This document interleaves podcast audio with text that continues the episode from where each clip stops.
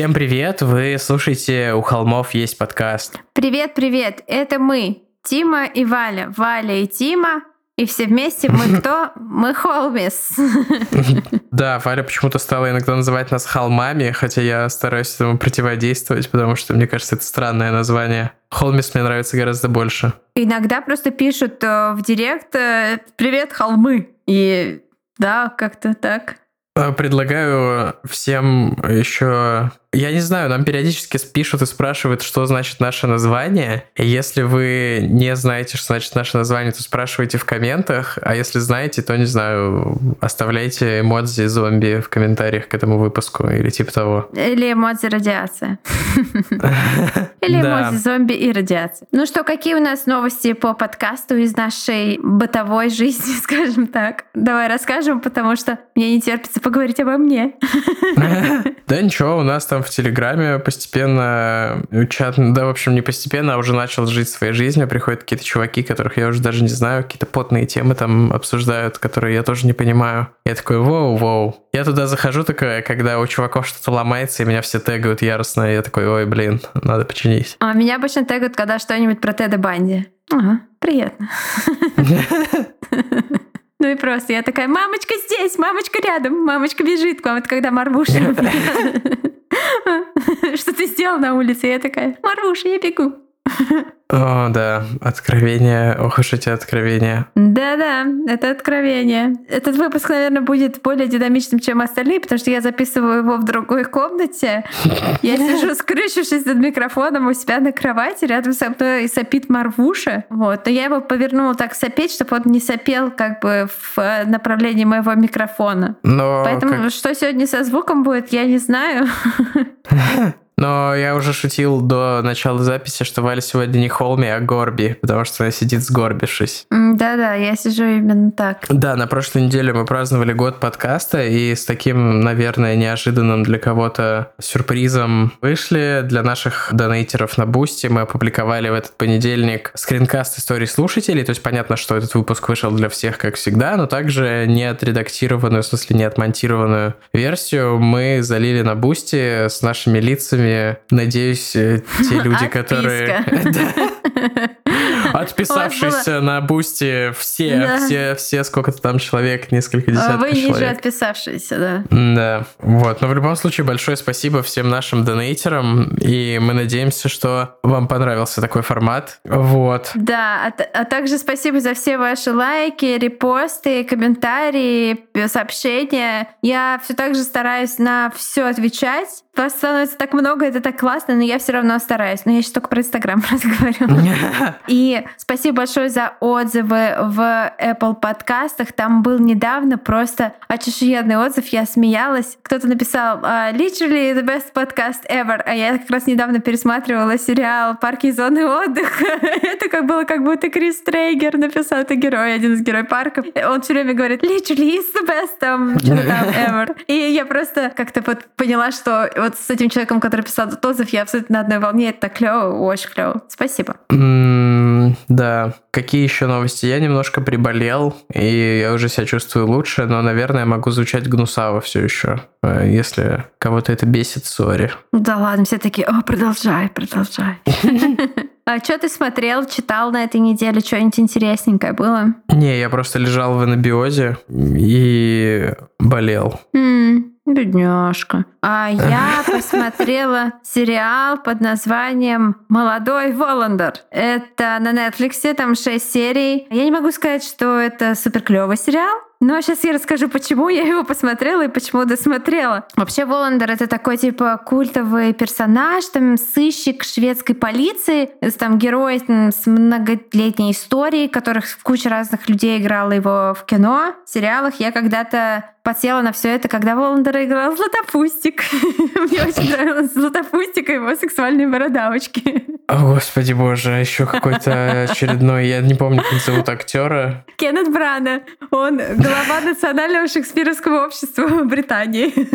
О, это хороший Да. сегвей к теме выпуска, но я так понимаю, что ты еще не закончила. А нет, я еще не закончила. Да, и стала я смотреть этот сериал, потому что в нем одну из таких важных ролей второго плана играет ни много ни мало чувак, который снимался в экранизации моей книги «Девушка с плеером». Прикиньте. То есть это почти что «Девушка с плеером» на Netflix, ну и как бы нет, но...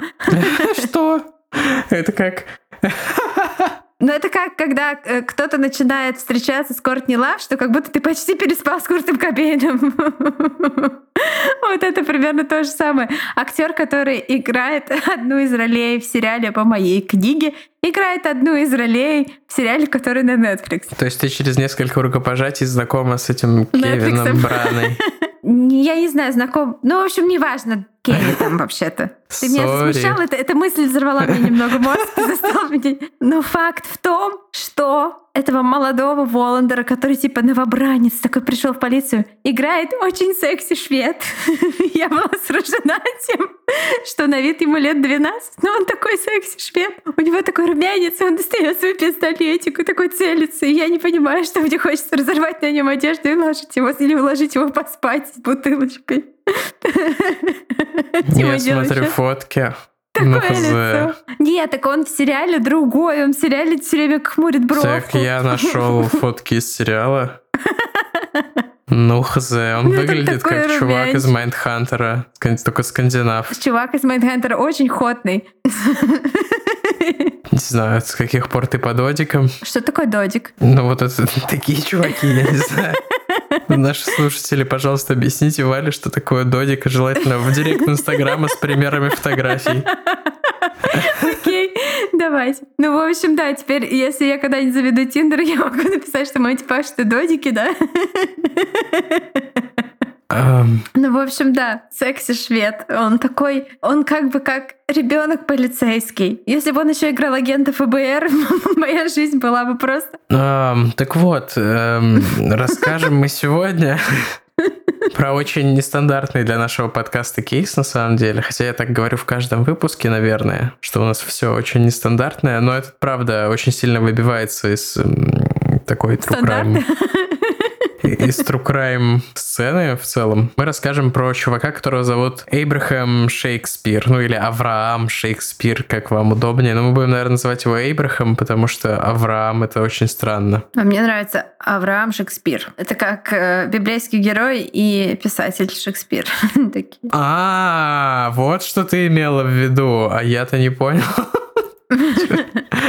Ну, вообще в этой истории очень красиво зовут людей. Авраам, Моисей, Седрик. Ну и как вы можете догадаться, речь пойдет про чернокожих из Флориды, потому что у них у всех обычно библейские имена. И, ну вот я когда столкнулся с этой историей в виде текста, по именам догадался, и потом моя догадка подтвердилась, что обычно такие имена встречаются у как бы таких э, сильно верующих христиан, которые среди этих комьюнити встречаются чаще, чем всяких, не знаю, мне кажется, белых во Флориде зовут типа Чед. Или Или как-нибудь Диди. так. Как еще одна героиня этой истории. Да. Самый любимый мой герой этой истории это Рональд, но о нем чуть позже. Мне больше всего нравится этот владелец барбершопа Грег. Грег, Да. он классный. Ну да, мы практически как в шекспировской пьесе представили вам героев до начала произведения. Марв шаркает лапками, перекладываясь в другой угол, потому что я, видимо, над- надушнила в этом своими рассказами про шведов. Он такой, мам, ты меня позоришь, мама, заткнись, пожалуйста. Недавно, кстати, к слову о том, что я смотрел, пересматривал фотографии и видосики с того момента, когда был у тебя в гостях и нашел смешное видео, где Бланка кусает Марва. Очень смешное. Может быть, выложу его куда-нибудь. Да, я думаю, мы вполне можем приложить его к этому выпуску в Инстаграме. Пожалуйста, не просите меня выкладывать фотографии собак, а то вы потом сами пожалеете о том, сколько я буду их выкладывать. О, это Бланочка. Да, мне просто кажется, что это хороший шаблон для мемов, который наши подписчики могут начать использовать. Давайте мы выложим эту фотографию в Телеграм. Не в Инстаграм, а в Телеграм, а вы ее сможете там скачать. И мы объявим как конкурс мемов с каким-нибудь призом. Но приз виртуальный будет. Потому что у нас большие проблемы с тем, чтобы дойти до почты. Это правда. Мы же всем все отправили, что обещали, да? Я надеюсь, что да. Но, не по крайней мере, никаких книг у меня нет. Итак, Переходим к нашему рассказу. Сразу говорю, тут ходит э, моя собака Бланочка за дверью, и она, может быть, будет э, нежно и печально подпевать. Тизера традиционного к этой истории у нас не будет, потому что, ну, вы сейчас поймете, почему тут тизер не нужен. Это, ну, тут не нужна драматизация, такие вещи э, нарочно не придумаешь. Я для себя заглавила вот в своем таком конспектике первую часть как «Миллионер из трущоб». Итак, Авраам Шекспир родился, Эйбрахам Шекспир родился 22 апреля 66 года в штате Флорида. Флорида или Флорида, кстати? Я говорю Флорида. Флорида, да. А, он был младшим ребенком в большой многодетной семье, которая была любящей, верующей и хорошей, но крайне-крайне бедной. Так вышло, что э, ну, бедный экстремально бедный. И так вышло, что он бросил школу после шестого класса и, в общем-то, всю свою жизнь с трудом читал и писал. И это немаловажный факт. Давайте его запомним и отметим про себя. В 13 лет э, Эйбрахам сел в тюрьму за мелкое воровство и вышел только в 18 лет. А стоит ли говорить о том, что это не самый вообще лучший старт в жизни? И, конечно, никто не хотел его неграмотного и отсидевшего пять лет в колонии брать на работу. И он всю жизнь перебивался с одного случайного заработка на другой и жил буквально в проглоть. И это вот как тот самый Грег, про которого чуть позже будет очень много расскажет про него потом, он всегда подбирал с пола монетки. Вот если он видел где-то монетку, он их всегда угу. подбирал, выковыривал там их из решеток всяких там, ну, подбирал деньги всегда. Но это не помешало ему завести семью и стать отцом. Кстати, своего первого ребенка он назвал Моисей. И э, он старался быть хорошим отцом, таким, как которого, видимо, у него самого не было. И старался изо всех сил, но этого оказалось все-таки недостаточно. Его жена, девушка, мать Моисея ушла от него. И он был а вынужден Предлагаю закрепить это как восклицание «Мать Моисея!»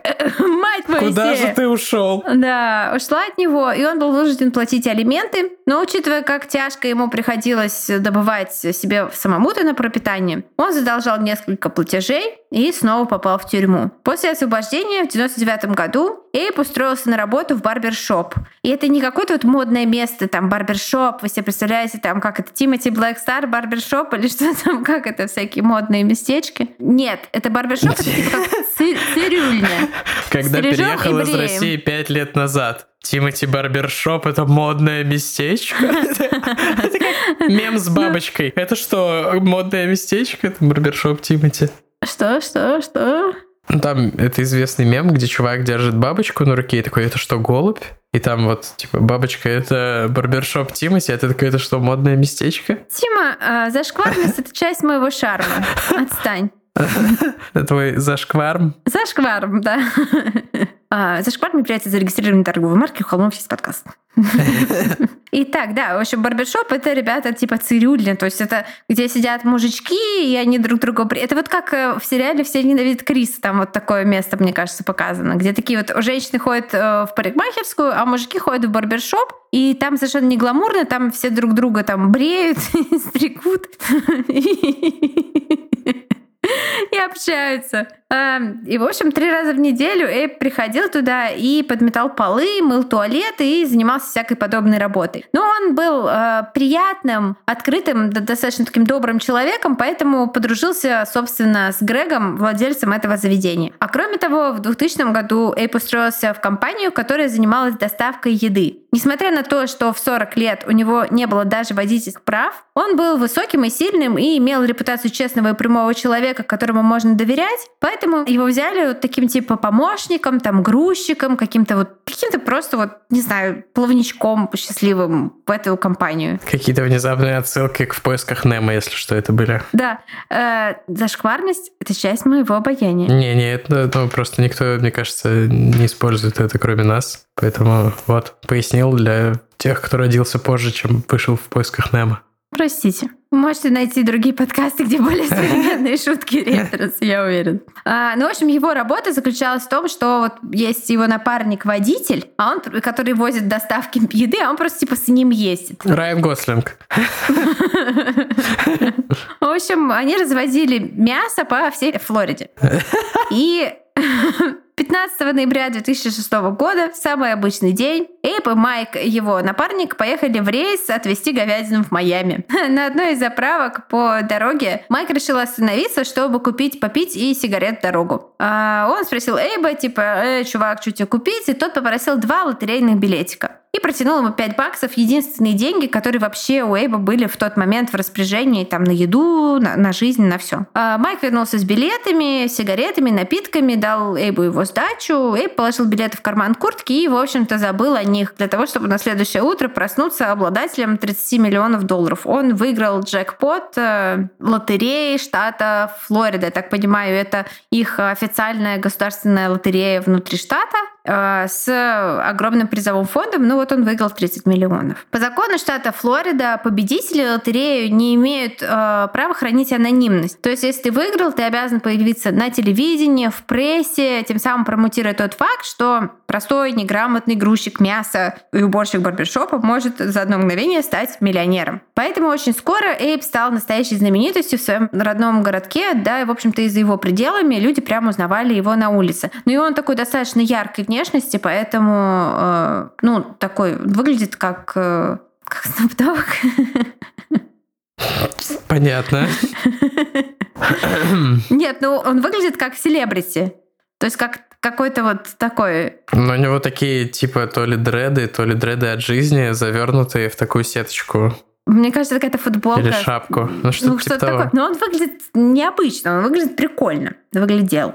Маленький спойлер. Первой ошибкой Эйби стала забрать деньги целиком. Победителю лотереи в США всегда дается выбор. Или сразу все, или, правда, за удержанием огромного налога и процента вот за то, что ты берешь большую сумму сразу. Или согласиться на ежемесячные выплаты, которые там можно хоть на всю жизнь растянуть, можно за несколько лет получить. И, как правило, большинство выигравших выбирает полную сумму и очень часто жалеет об этом. Недаром существует даже такое понятие, как проклятие победителя. Поэтому, поэтому очень важно всем нам, как я это сделал в свое время, разработать подробный план, что ты сделаешь с баблом. Сколько можно сразу слить на мелочи, как остальные деньги организовать так, чтобы всем отказывать по э, объективной причине. Типа, сори, чел, у меня все во вкладах, могу снять только через 5 лет. Я обязательно вложусь в твой в производство твоего микстейпа, но нет, не вложусь в то же время. Ну да, история Эйба далеко не первая в списке ужасных трагедий людей, Если которые не были такими продуманными, как Тима. как звучит человек, когда он не впечатлен,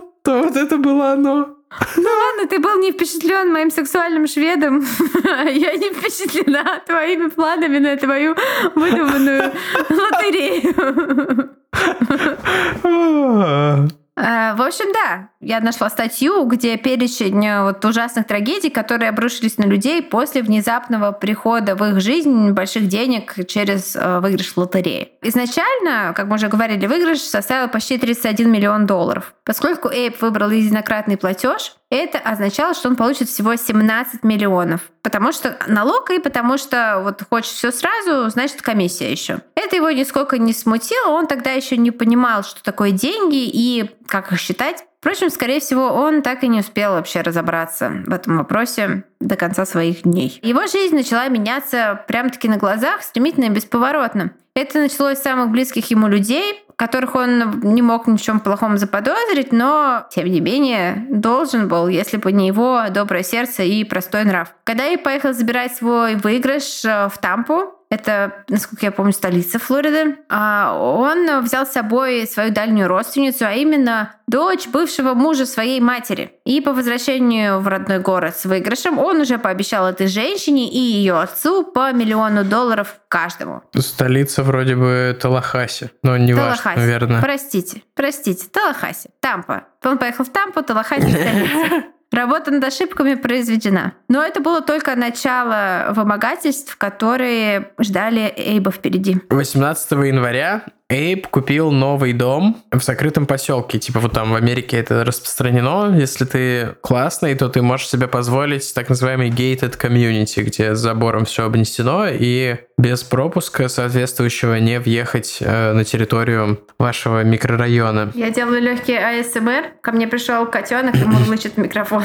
Прикол. Ну да, он забавный, маленький рыжий. Вот такие уши большие. Ладно. В общем, его вот в этом комьюнити, в этом поселке, так называемом, был бассейн, теннисный корт и поле для гольфа, но на самом деле это не было чем-то из ряда вон выходящим, а вполне себе скромный для вот новоиспеченного миллионера дом. Кроме этого, он купил себе пикап марки Nissan и часы Rolex. Золотые, но он взял их подержанными в комиссионном магазине. Вскоре после покупки дома Эйп узнает, что его обманули и взяли сумму аж на 100 тысяч долларов э, или даже больше, превышающую реальную стоимость. А сделали это только потому, что они поняли, с кем они имеют дело, что это чел, который вообще не понимает стоимость денег реальную, стоимость недвижимости, и просто втюхали ему по завышенной цене этот дом. Он был простой чувак с простой семьи, и в его окружении не было никого, кто мог бы помочь ему объяснить, как нужно обращаться с деньгами, а тем более с такими большими деньгами. Следующим ударом был судебный иск от Майка, его напарника по развозке мяса. Как вы помните, это именно Майк купил билеты на вот эти 5 долларов на последнюю пятерку, что была у Эйба. И Майк стал утверждать, что это он купил на самом деле билеты для себя, положил их себе в кошелек, а Эйп украл их оттуда, и дело дошло до суда. Эйпу пришлось нанять дорогих адвокатов, и только так он смог доказать, что все было не так, как говорит Майк. Э, благо, нашлось целых пять свидетелей, которые подтвердили, что изначально сам Майк придерживался истории Эйба, а идея присвоить выигрыш пришла к нему уже потом. Может быть, кстати, это какие-нибудь адвокаты к нему пришли с этой идеей. Такое, мне кажется, тоже распространено в Штатах. И судья признал Эйбрахама законным обладателем выигрыша. Эти события оставили на душе Эйба либо вообще тяжелые шрамы и травмы. Он видел, как деньги меняют людей вокруг него, как они из детей, фу, из детей, из друзей превращаются в каких-то завистливых уродов.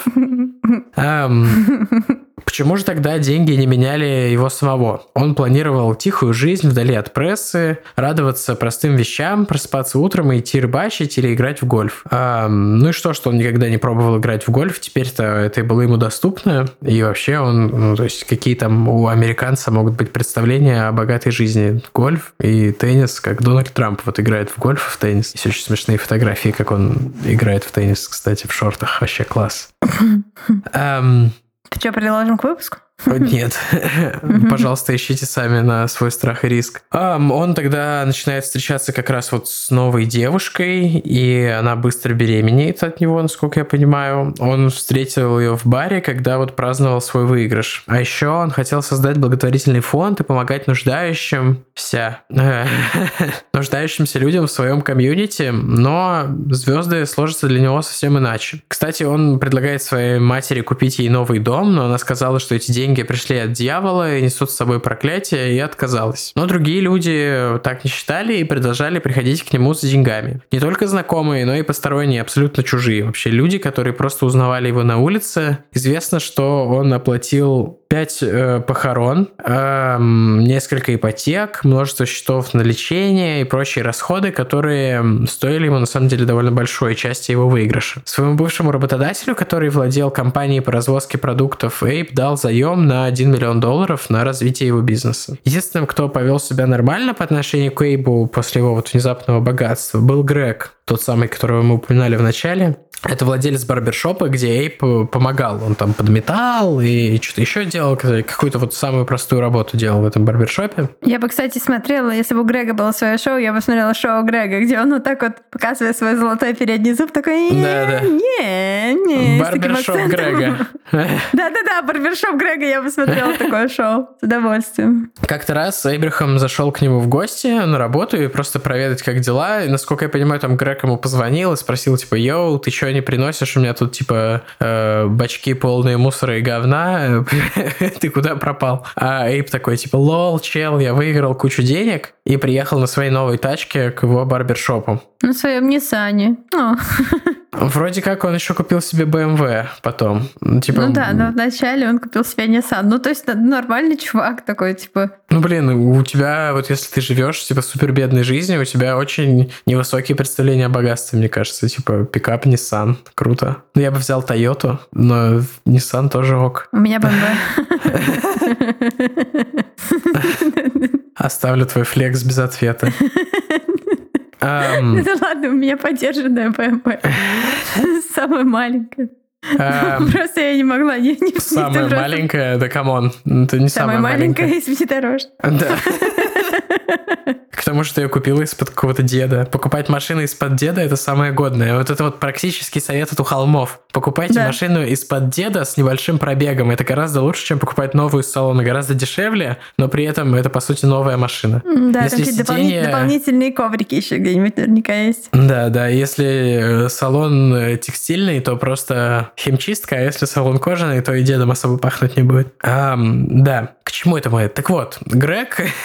Я флексила, Сидел, заполнял длинное заявление на получение какой-то там суды или кредита, или даже рефинансирования кредита. То есть у него там 60 тысяч долларов были какие-то долги, которые он вот хотел как-то восполнить этим кредитом. Короче, у него дела были очень плохо. И дело было в том, что его мама отстала по платежам за свой дом, и, короче, банк грозился как-то там вот эти его долги перезачесть, что-то там перевыкупить. Короче, он был в какой-то полной жопе в этом смысле. И увидев это, Эйп очень удивился, что Грег не пришел к нему за деньгами, как вот все остальные делали. И просто тут же на месте выписал ему чек на нужную сумму, но Грег отказался брать деньги просто так. Он знал, как все используют беднягу Эйбрахама, что он стал как денежный мешок для них, куда можно запустить руку вообще в любой момент и не париться. А ему было вот не по себе от такого варианта. Но Эйбу все же удалось его уговорить, но не просто так. Они составили контракт, вот почти там такой же по, по сути, какой был бы с банком, но только понятно, что не с такими э, жесткими процентами. И Грег ежемесячно должен был выплачивать Шекспиру не менее 550 долларов э, в учет долга. Но уже в первый месяц Грег заплатил Эйбу больше трех тысяч, чтобы показать вообще серьезность своих намерений по поводу контракта и долга. В отличие от других заемщиков Эйба, в кавычках заемщиков на самом деле, которые просто не платили платили ему, надеялись, что он забудет или не станет требовать, или типа спустить на тормозах, короче, все это хотели. Жизнь Эйба, несмотря на богатство и возможность наконец-то не работать на этих тяжелых работах, превратилась в ад. Он больше не знал, кому доверять. Всех людей вокруг подозревал в том, что они относятся к нему не искренне, а лишь гонятся за наживой. Он впал в депрессию, хотел уехать, начал пить и изменять своей девушке, от чего она ушла от него еще до того, как родился их ребенок. Он был совсем один э, против целого мира, и именно в этот момент его нашла Диди Мур. Да, в этот момент на сцену выходит э, Диди Мур, большая белая женщина. Диди родилась 7 июня 1972 года. Ее родители были работящими и честными людьми, но бедными. И это всегда вызывало у нее чувство стыда за них и за себя. Она там заставляла их парковаться вдалеке от ее школы, когда они ее подвозили, чтобы никто не увидел, какая у них позорная тачка и все такое прочее. Тем не менее, ее описывают как счастливого и веселого ребенка. Она хорошо училась в школе, ходила с семьей в церковь дважды в неделю и была черлидером. После школы она пошла по стопам матери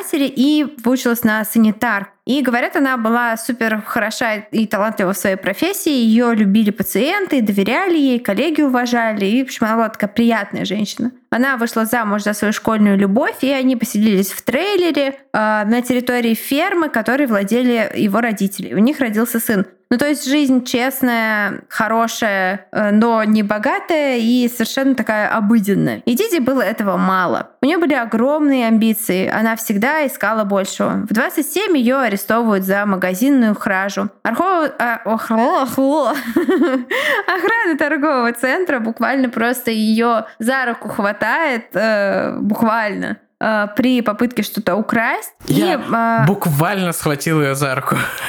Да, да, да, да. Это как раз Крис Трейгер так бы сказал.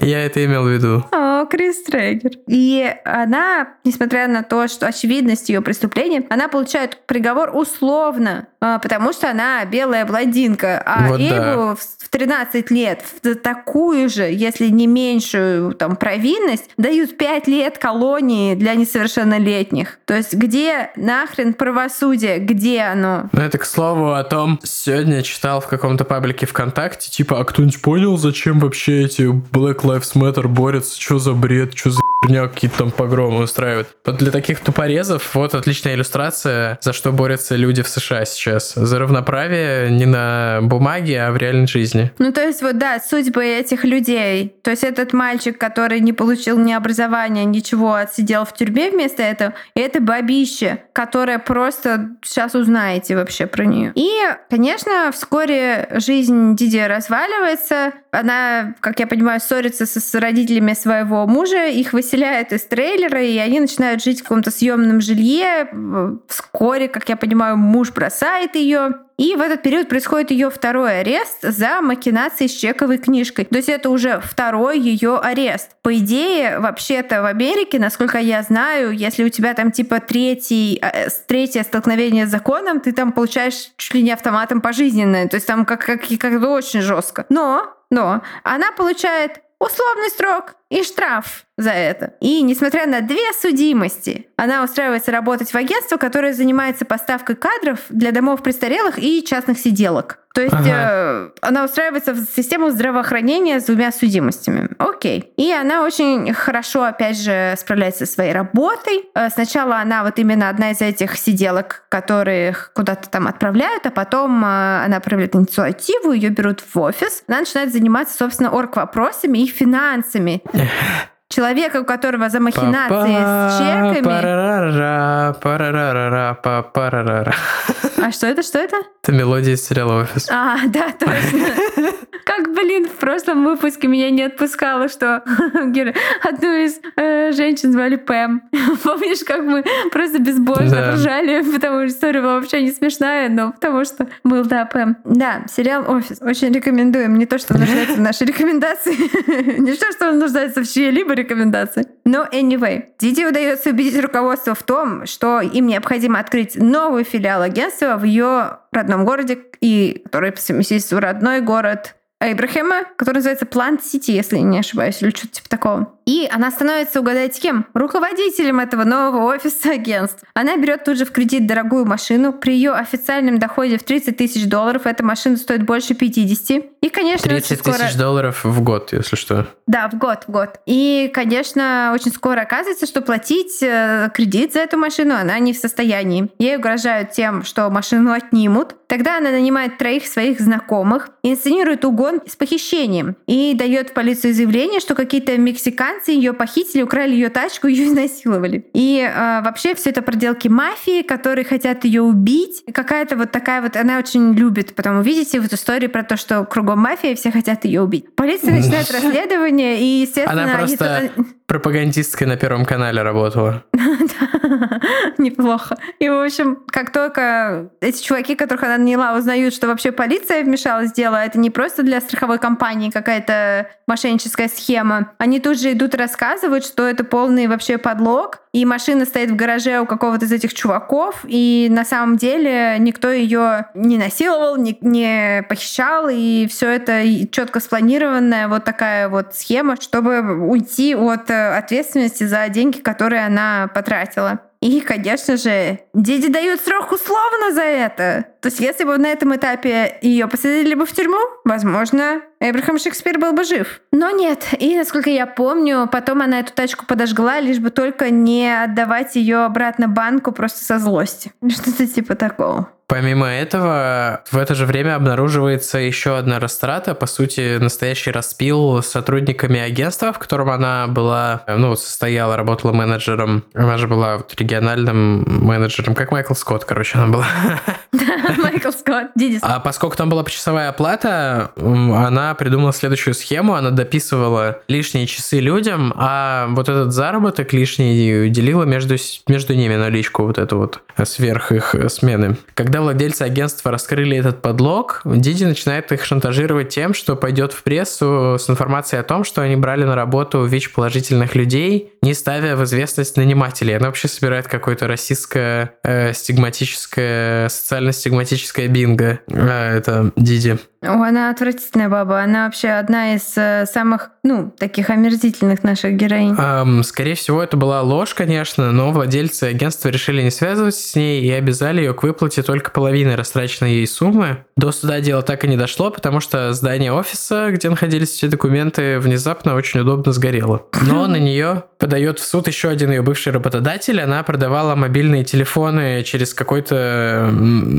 сетевой маркетинг, как это называется по-английски, multi-level marketing, да, многоуровневый маркетинг. MLM. Да, MLM. MLM. А, Просто в России распространено сетевой маркетинг, потому что мультилевел, многоуровневый, сразу такие, а, пирамидочка. Блин, этим летом познакомился э, в Тиндере э, с девочкой, она такая, блин, короче, давай переписываться в Инстаграме, а потом оказалось, что она в сетевом маркетинге, и она просто в Тиндере рекрутит новых чуваков. Я все думал начать ее как-то прикалываться над ней, типа, что да, я готов внести там сколько куда денег, просто чтобы потом рассказать вам эту историю более подробно, но я не решился. Вот. Может быть, в какой-нибудь альтернативной вселенной я это сделал. Эта девочка, ты подожди, эта девочка, она типа вербовала в Тиндере людей, чтобы им продавать что-то? Там она такая, у нас вообще необычный сетевой маркетинг, у нас мини-франшизы, а не продукты. И там, короче, я посмотрел их видосы. А что хоть продавал-то? Какие-то IT-продукты. Там было очень много слов, которые ничего не значат. А, ну. Решения для IT-продуктов и маркетинговые плейсменты для улучшения показателей. Блин, ничего себе. Тиндер полон опасности. А я сегодня установила Тиндер на телефон своего 58-летнего тренера по фитнесу, который недавно развелся с женой. Он такой, мне так одиноко. Как мне найти Алло. себе девушку? Я такая, блин, чувак, Тиндер. Он такой, что? Штондер? А, Штондер. Да, он еще киприот, так что он такой забавный, такой, что? И э, я установила ему Тиндер, и у нас э, вторая половина тренировки вообще как-то э, он просто сидел в телефоне, такой, ой, женщины, тут женщины. Он такой, а тут не списывают деньги, тут ни за что не списывают деньги. Я такая, нет, тут не списывают деньги. А сейчас, блин, Нет, ну там могут списать деньги, если он нажмет, типа, да, купить супербуст и все такое. нет, ну там же, да, купить, там же телефон у тебя спрашивает, вы хотите купить? Ну да, да, ну блин, если ему сколько там ты сказал, 58? он такой, 58. Я не хочу покупать, нажму да. Валя, ты меня обманула. Упс. Ну вообще Tinder Gold норм тема, так что если он купит, он не расстроится. Я не думаю, что он купит. Возвращаясь к теме выпуска, я знаю, как э, вам это неприятно, но мы все же хотим вернуться к теме выпуска. Как вам интересно А. слушать? Про дедов. Она и в этом э, MLM как-то умудрилась наворовать. То есть наворовать у э, воров? но- Да, это поэтому респект, но дизреспект за все остальное. Как э, где-то была шутка, что Гитлеру респектовать, м, респектовать можно только за одну вещь, за то, что это человек, который убил Гитлера. Да.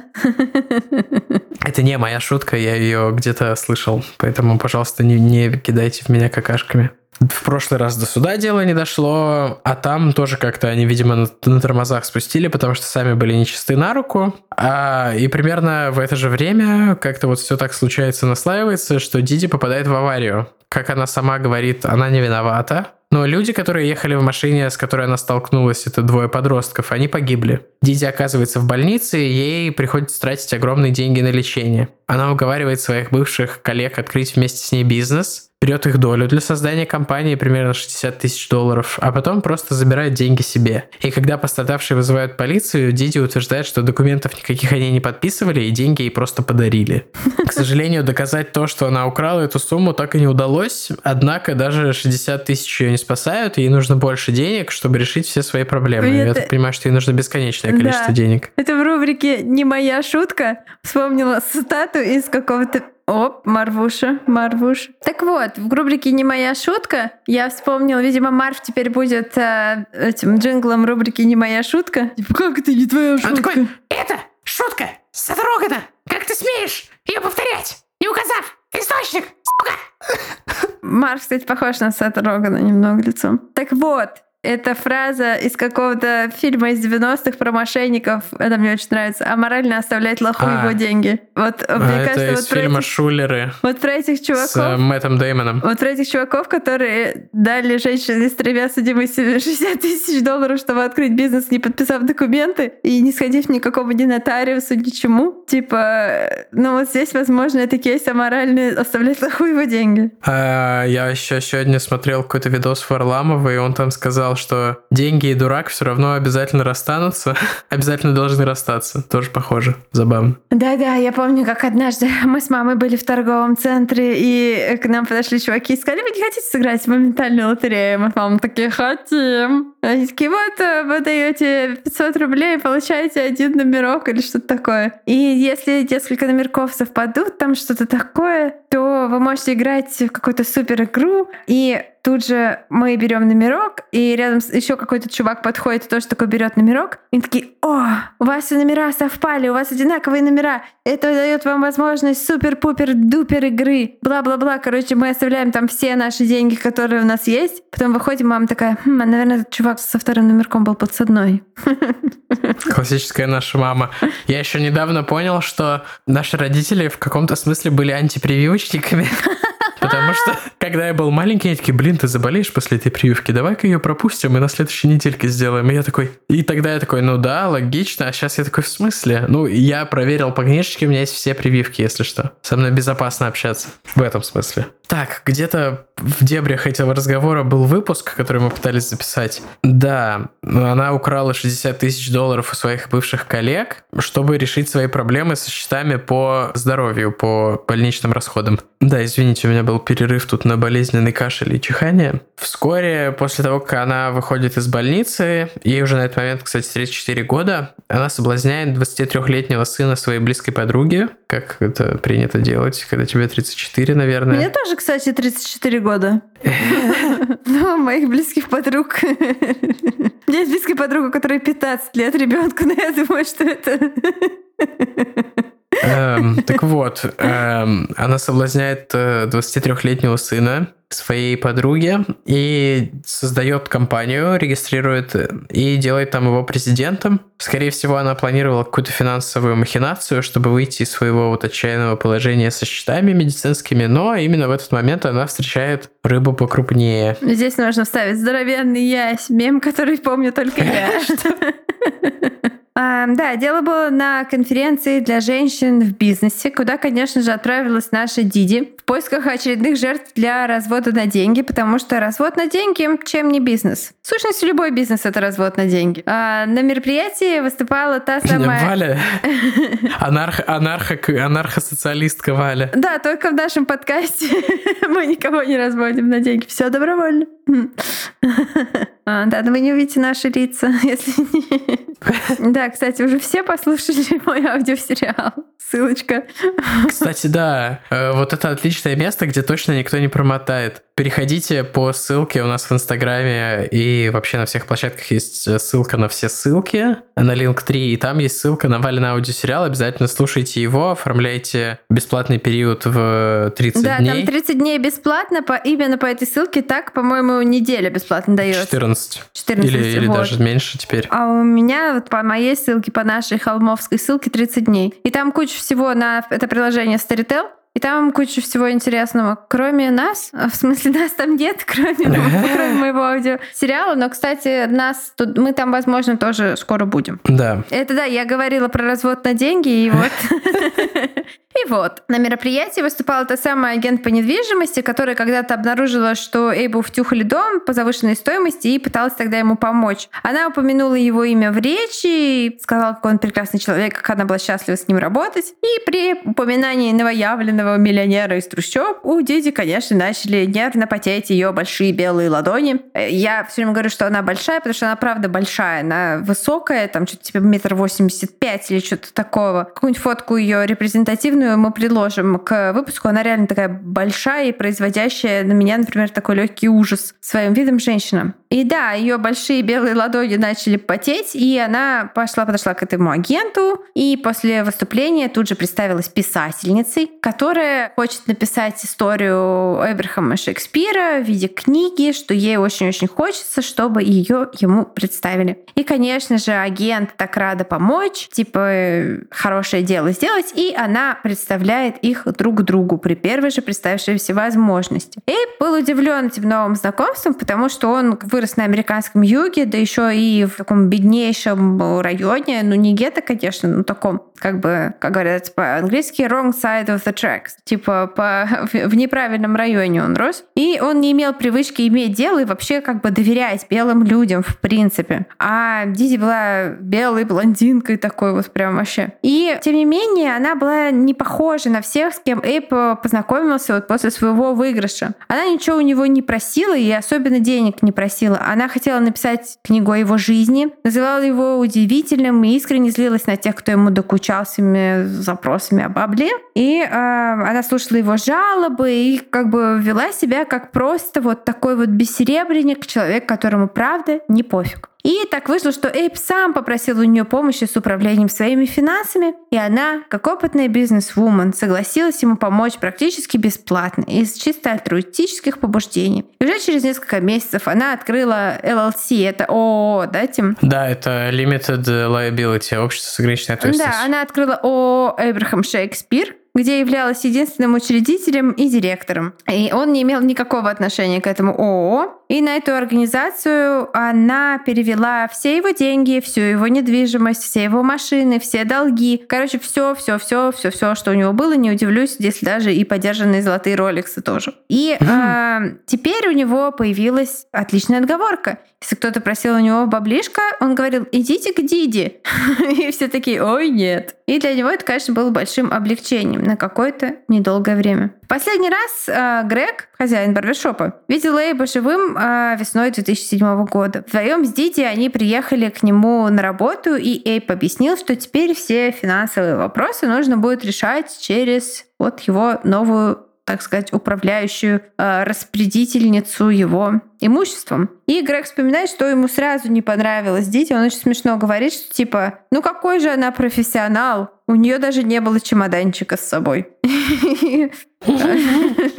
А, она не смотрела в глаза и вела себя, как будто бы она не на своем месте. И Грегу это не понравилось. Он попытался поговорить с Эйбом на тему того, типа, что вообще тут, что происходит, что у них за отношения такие. Но э, Абрахам Абра Эйбрахам ничего и слушать вообще про это не хотел. И, ну, Грег не могло прийти в голову, что здесь случится, может быть, там, что реально может что-то непоправимое случиться в этой ситуации. Потому что я так понимаю, что все эти люди, выросшие в бедности и в такой тяжелой работе, они к деньгам относились так, ну типа, ну деньги, да, ну как бы, ну и что? Бог дал, Бог взял. Да, Бог дал, Бог взял. То есть ему не пришло в голову, что это там последний раз он видит Грега живым. И с тех самых пор Грегу раз в месяц стало приезжать на всяких разных шикарных тачках Диди и встречаться с ним на парковке потому что Грег не хотел, чтобы эту странную белую женщину видели в его заведении. И его очень смущало, что когда набрала у него наличку, собственно, на вот эти вот платежи ежемесячные за дом,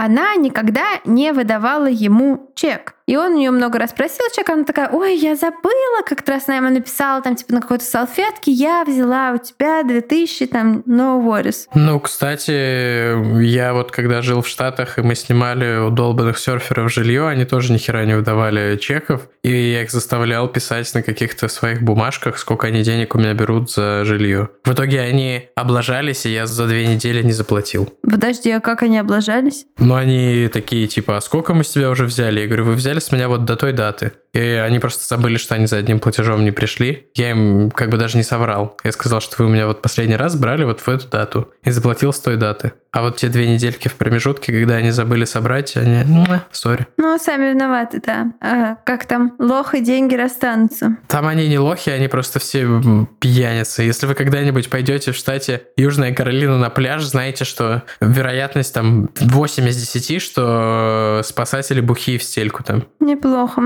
Полезные советы, а полезные потребительские советы от у холмов. Новая рубрика, введенная в этом выпуске. У холмов есть советы. Это какая-то социалистическая версия нашего подкаста. Да. В общем, Диди уверяла Грега, что никаких проблем вообще не будет, что все хорошо и все свои. А тем временем по городу поползли слухи, что Эйп уехал в кругосветный круиз какой-то супер-мега-лакшери со своей уже новой девушкой. И тут Грегу приходит письмо из компании Эйба, точнее из компании ООО Эйб Шекспир, о задолженностях по займу, и ему угрожают чуть ли не изъятием имущества. Он, конечно, пытается позвонить Диди, она не берет трубку. Тогда он пытается звониться до Эбрахама. Тот тоже не берет трубку. И тогда Грег пишет ему смс с просьбой срочно позвонить. И случается нечто невероятное. Эйп отвечает на его сообщение, собственно, сообщением в ответ. И у Грега совершенно достают волосы дыбом. Он очень удивлен от того, что это происходит, потому что Эйп никогда не пишет смс. Он практически не умеет писать. То есть, когда мы говорим, что он неграмотный, он реально там типа ставит плюсик вместо Он подписи. 7 классов закончил. Его же в 13 лет посадили, и он с тех пор никакого образования не получал. Ну, блин, вот он в сколько 13, там было в лет? 13 типа уже умеешь читать и писать. Но, видимо, он до 13 лет не очень учился. Ну, там он же ходил в паблик school, где наверняка все не очень. Ну, то есть, реально он никогда-никогда не писал смс потому что не умел писать. Ну вот я смотрел интервью с этим Грегом, ну ты, наверное, тоже это интервью видела. Он там сказал, что он не умеет не то что писать, а типа, что он не умеет spell, что он умеет, типа, он знает, как пишутся буквы, но он пишет, типа, как слышит, а не как правильно. Ну и поэтому, типа, они все говорят, он не умеет писать сообщения, он всегда звонит, он никогда не пишет сообщения. Это единственная причина, по которой можно написать, а не отправить голосовое сообщение. Вот. Да, сто процентов игри. Голосовые сообщения, особенно от незнакомых людей, нет, ребят. И заподозрив неладное, Грег решает попросить свою жену написать тоже Эйбу сообщение. Телефон его жены, как он знает, тоже есть в записной книжке, там, сохраненной у Эйба, потому что они давно-давно друг друга знают. И текст они выбирают такой. «Детка, я люблю тебя. Возвращайся домой». И каков же их шок, когда Абрахам отвечает им сообщением. «Я буду дома скоро и позвоню тебе». Это такой вообще шок, кринж, что Грегу удается дозвониться до Диди, э, там, прибегнув к помощи сотрудницы ООО, которая их старая подруга, с которой они когда-то там бухали в каких-то барах где-то, которая абсолютная какая-то подзаборная бабень, которая назначена, э, как сказать, у нее право подписи за Эйба, то есть он передал ей нотариально право подписи, Ага. она имеет, ну, то есть вот подписывает любые документы за него. И вот эта подзаборная женщина э, добивается того, что Диди назначает Грегу встречу Тампе в каком-то казино, куда должен приехать Эйп тоже. Грег туда едет в это казино. Никто не приходит. Он всем звонит. Значит, Диди берет трубку и вся в слезах такая говорит, Эйп э, получил в лицо от малолетней проститутки в стриптиз-клубе, с которой он занимался сексом на камеру, и теперь у него огромные проблемы, ему грозит тюремный срок, он вынужден уехать из штата, поэтому вы не сможете увидеться. Грег такой, ну ок. Встречается с Диди. Диди в этот момент живет в доме Эйба, том самом, который он купил на деньги с выигрыша. И выглядит, живет она там вместе со своим 23-летним парнем, его мамой и своим сыном. И в момент встречи Диди выглядит грязной, как будто она только что копалась в земле. Но, типа, Грег думает, может, она там помидоры сажала во дворе, мало ли что. И Диди э, заверяет Грега, что там М, они арбузы. подписывают... Да, да, да, да. Они подписывают документы, что все улажено, что эти все письма, которые приходили, это все вообще там никто на самом деле у него ничего отобрать не хочет, что это упс, все недоразумение. И когда Грег спрашивает ее, почему же Эйбрахам пишет смс теперь, она говорит, а, ну это его новое... Что пишет? СМСки. Она сказала СМСки, вы слышали? Я сказала смс Ну, блин. Ну, я, я зашкварный человек. Ну, все уже, все уже. СМСки. Приди в себя, смс. Я жду, когда Тима перестанет глумливо ржать надо мной.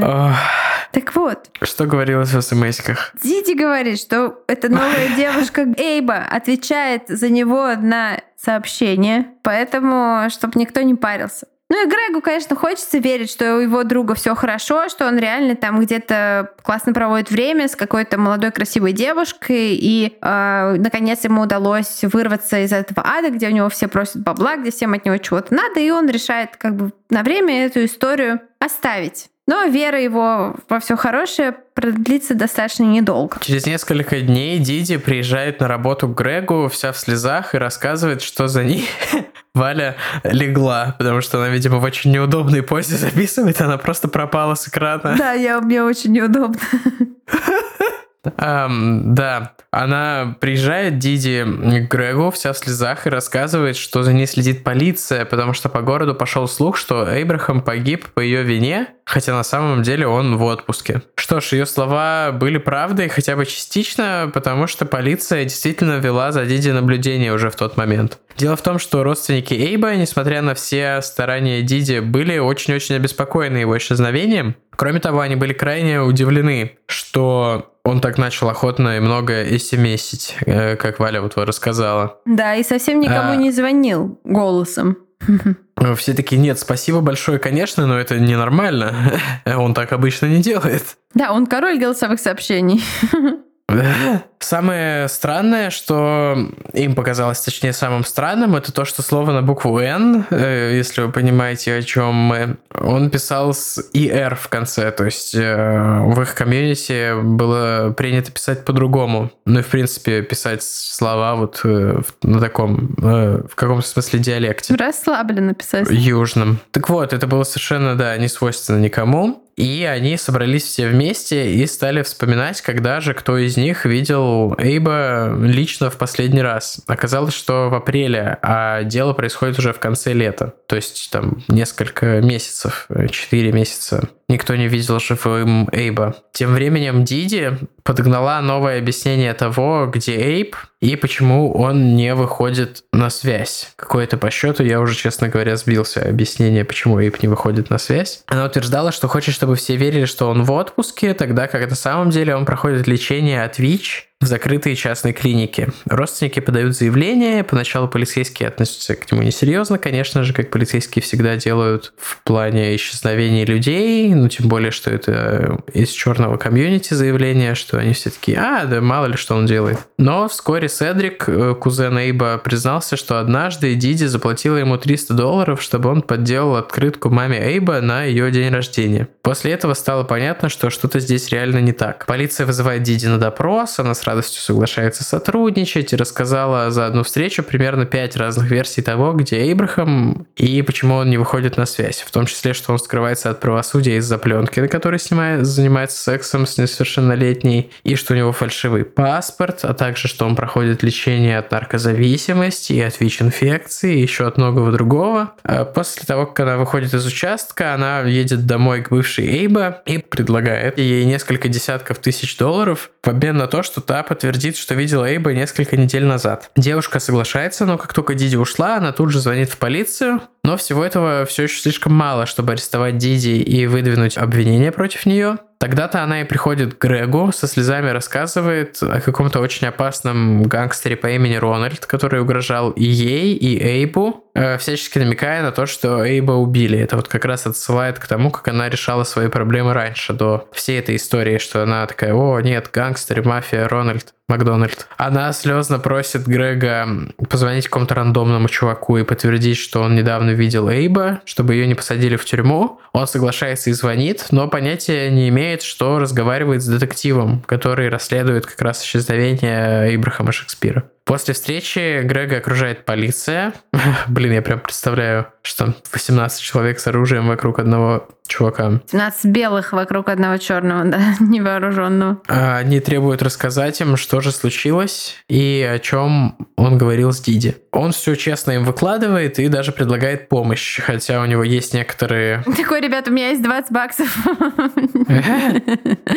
Но для него это все же не слишком просто, потому что вот он в интервью говорит, что вообще с полицией сотрудничать не принято у них на районе. Ну да, поэтому он все делал тайно. А ему предлагают надеть прослушку на следующую встречу с Диди, он соглашается, и под рубашкой у него микрофон. И она такая, у, ты так рад меня видеть, или это микрофон прослушки? Потому Мгм. что она начинает его то ли чует неладное, то ли реально у нее какие-то просыпаются чувства к нему, начинает его сильно лапать, и он вынужден э, то ли выскочить, то ли ее выгнать из машины, чтобы она не обнаружила эту прослушку. Тогда Грег придумывает гениальный план. Он всегда пьет Red Bull, типа как минимум банку в день. Это все вот такой фильм а, с Джеймсом Франком и Франко и Сетом Роганом. Действительно, вся вот эта история. Мне кажется, это скорее какой-то фильм, я забыл, как зовут режиссера, который снял кри- этих Черного клана? друзей Оушена. И м, еще недавно фильм был Удача Логана, тоже классный. И там типа куча перевертышей, и такие ту ду ду ду ду ду ду ду А, и ну, показывают, как он там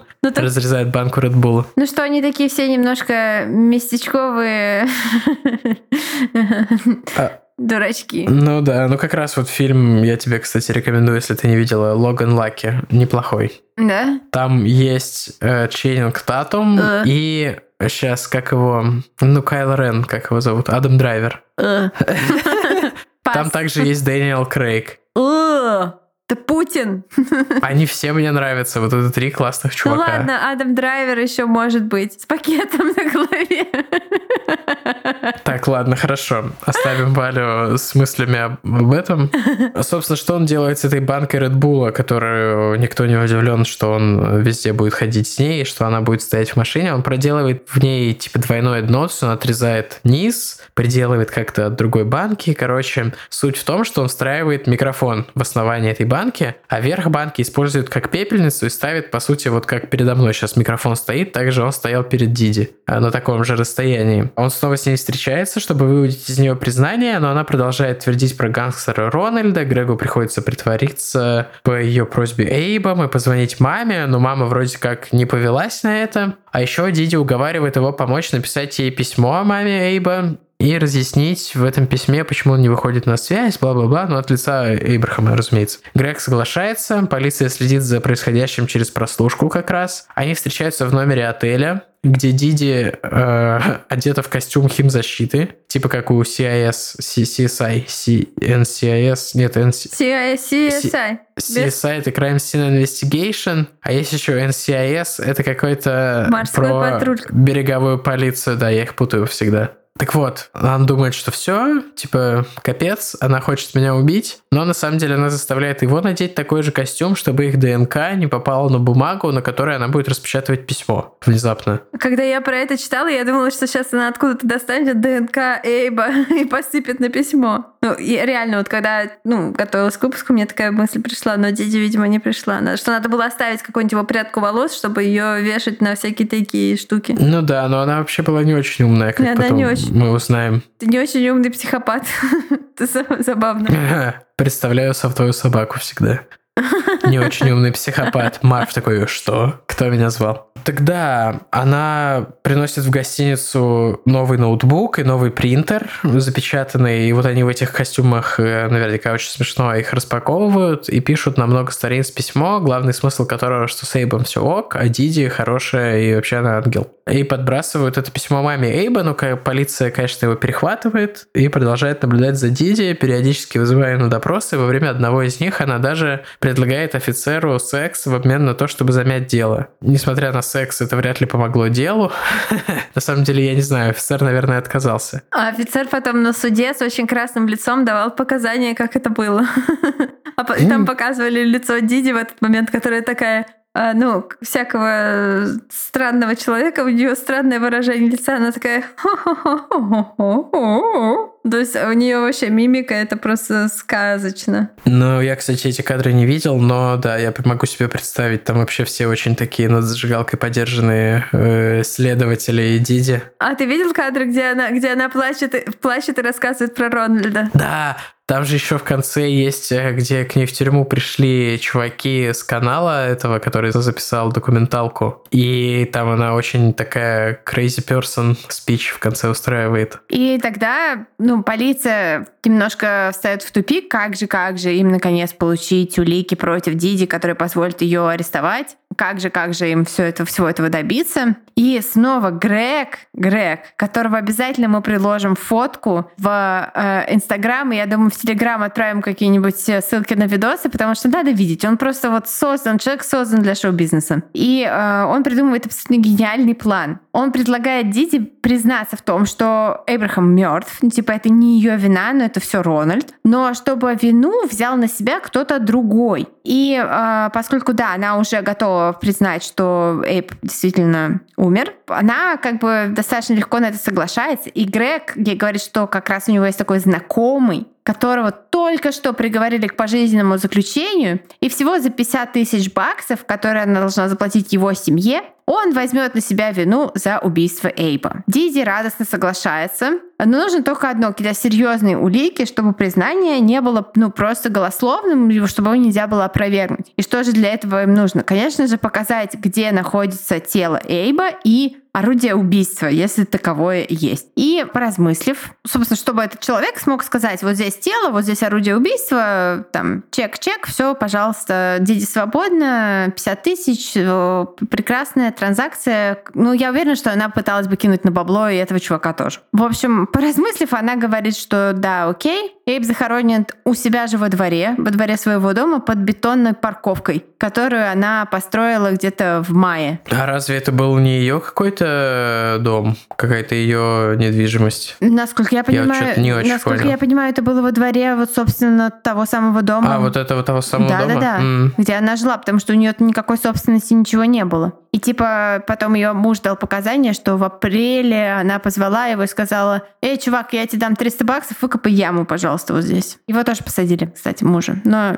но ненадолго. Так вот, и она соглашается показать место, где он лежит, и типа она положит там то ли метлу, то ли палку какую-то, эта парковка довольно большая, вот на ту часть, где именно нужно копать. Ну и кроме этого, она отдает Грегу пистолет, из которого Рональд убил Эйба. И стоит ли говорить, что со всем этим сделал Грег, особенно учитывая, что никакого друга, который сел на пожизненное, у него, конечно же, не было. То есть, возможно, у него были такие друзья, но, но это не имеет отношения к этой истории. Тут же в дом Диди, он же дом Эйба, приезжает полиция с ордером на обыск, там с дробилками для бетона, отбойными молотками и всем таким прочим. Они вскрывают э, цемент этот и обнаруживают там действительно тело Эйбрахама Шекспира. Он погиб от э, нескольких выстрелов в грудь и в живот, стреляли в упор. Произошло это примерно в апреле, потому что вот уже в мае э, там все зацементировали сверху. И сама Диди по сей день отрицает свою вину и продолжает настаивать, что это все Рональд и мафия, и вообще она абсолютно невиновна и плачет, плачет, заявляя о своей невиновности до сих пор. Суд на ней длился два года, она наняла серьезных адвокатов, но это ей не помогло. Ее признали виновной в убийстве первой степени и приговорили к пожизненному заключению без права на условно-досрочное освобождение. Вот так вот. Ну и по делам, я считаю. Правда, я нигде не нашла информации, что стало с деньгами, но я так понимаю, что денег уже никаких особо и не было. Есть смешное видео на этот счет, как обстоит вопрос с деньгами. А точнее, это телефонный звонок. Там просто черный экран, и школьник звонит дедушке какому-то. В рубрике древние мемы, о которых все давно забыли. Вот да, у это нас сегодня их несколько было. Ну, мне на самом деле эта Диди напоминает мамочку-маньячку. Но только внешне ма- похожа на неё. мамочка-маньячка-садистка, а это деньги любит очень. Потому что Ну, это как мамочка-маньячка... минимум трех человек убило. А, мамочка... Ну, это одного убила. Мам- В смысле, а двух подростков А, в ну аварии. двух подростков, да. Но мамочка-маньячка своими руками никого не убивала. Но, кстати, мамочка-маньячка подделывала тоже чеки и вела какие-то финансовые махинации тоже в доме престарелых. Но просто я этого, по-моему, выпуск не включала, потому что там уже и так было too much information. То, что она такими делами тоже занималась. Мне кажется, она внешне похожа, и поэтому такая параллель. А так, ну, мне кажется, что это все же совсем другое. Но это прикольнее, чем мамочка-маньячка. Если бы нужно было выбирать, кем я хочу, за кого я хочу играть в компьютерной игре, я бы скорее устраивал бы финансовые махинации во Флориде, чем Тупые финансовые это вот махинации. жесть внутри одного дома. Недальновидная мошенница Диди. А, Собственно, вдохновившись ее историей, Пи Диди взял себе псевдоним. Да. Ну, на самом деле, Эйбрахама очень жалко, потому что видно, что чувак хороший, понятно по рассказам, что он реально такой вот просто, ну, реально жертва. Его очень жалко. Но, тем не менее, мне нравится, что история получилась довольно-таки у нас э, такая не мрачная в этот раз. Что, Тим, ты чувствуешь моральную готовность вернуться к людоедам на следующей неделе? Скажи мне честно. Я думал, мы с тобой уже договорились, что будет на следующей неделе. Ты хочешь вкинуть внезапных людоедов? Ну, я подумываю над этим. Ну, я не знаю. Ну, давай, хорошо. Ну, Ну, посмотрим. Мы ничего не обещаем, как да, всегда. как всегда. У холмов есть подкаст. Это подкаст, где вы ничего не ждете, и поэтому вы никогда не будете разочарованными. Что-то я хотел еще добавить на эту тему. А, я хотела сказать, что из- извини, пожалуйста, что перебиваю, as always. А, Я скину в Телеграм ссылку на подборочку т- историй людей, которые выиграли большие деньги и поплатились жизнью, там, здоровьем и всякое такое. Она, правда, на английском языке, но я думаю, разберемся как-нибудь. Это просто мало ли вам. А я хотел сказать, что мне это напомнило сериал «Меня зовут Эрл». Кстати, что вот от этого кстати, чувака я предлагал как да. Эрла, представлял. Кстати, да, это очень похоже на сериал «Меня зовут Эрл», и вот на какой-то Хотя он такое- больше похож на Гробовщика. Да. Ну, вообще, конечно, история достаточно крышесносная. Ну, по крайней мере, Мгм. для меня. Ну, как это все быстро вышло из-под контроля, просто потому что чувак был такой не готовый к такому вниманию со стороны, по сути. Ну да, и главное, что если Очень бы он за него. просто выбрал ежемесячные платежи до конца своей жизни, он жил бы долго и счастливо. Ну да. Ничего бы этого не было. Абсолютно ничего бы этого не было. Но это же тоже, да, там, типа, доверие к этим всем банкам, которые... Ну да, у него, небось, там Э, счета в банке не не, было, да, потому что у него же даже ни водительских прав, там ничего нету. Ну да. Мне кажется, в России могла бы произойти такая история. Правда, в России нет, Мне кажется, нет в России лотереев. такое происходит. Нет лотерей, в которых можно выиграть. В смысле? Есть? Я даже недавно покупал лотерейный билет и выиграл цену лотерейного билета, которую можно было потратить только на новый лотерейный билет. Там они такие, типа, мы не выводим 50 рублей из системы, поэтому вот можете купить новый билет. Второй билет был невыигрышный. О-о-о. Но ты уже придумал, как потратить бабло, как я поняла. Да, да, ну я подумал тогда, что нужно иметь план. Ну, смотрите, покупаешь мило. сразу, ну, типа, немножко бабла вкидываешь на всякие плюшечки, чтобы отпраздновать, типа, там, на новую тачку, или там на какую-нибудь гору вкусной еды, или на то и другое. И потом уже рационально подходишь к деньгам. То есть делаешь себе лимит на то, чтобы разбазарить, небольшой лимит, но чтобы можно было классно разбазарить бабло. А потом вот э, основную часть выигрыша вкладываешь и живешь на дивиденды с этого вклада, на проценты. Дивиденды это другое, это если ты во вкладываешься. Во Эйбрахам Шекспир. Да, вот такой вот у нас получился 50-й выпуск подкаста, между прочим. Да, большое спасибо за тот год, что мы... Золотая, з- наша, наша золотая свадьба. Наша золотая не свадьба, потому что мы все еще брат и сестра. Да, все еще брат и сестра. Поэтому, да, не скучайте, слушайте мой аудиосериал «Обряд» на Storytel. Подписывайтесь на нас на Бусти, оформляйте донейшены. Если, наверное, там будет для всех новых донейтеров тоже доступен пост с нашим скринкастом э, нашего спеца на прошлой неделе, на этой неделе, который вышел. И большое всем спасибо за прослушивание и отдельное спасибо донейтерам. И вообще вы все очень классные. А я уже что-то очень устал, больной, и пойду обратно лежать. Да, и мы вас очень любим. Вы наши холмис, мы ваши холмис. 50 выпусков. Уху! Человек человеку холме, спасибо за этот год, и следующий будет еще более классным, наверное. да, Мы спасибо надеемся. и пока! Пока!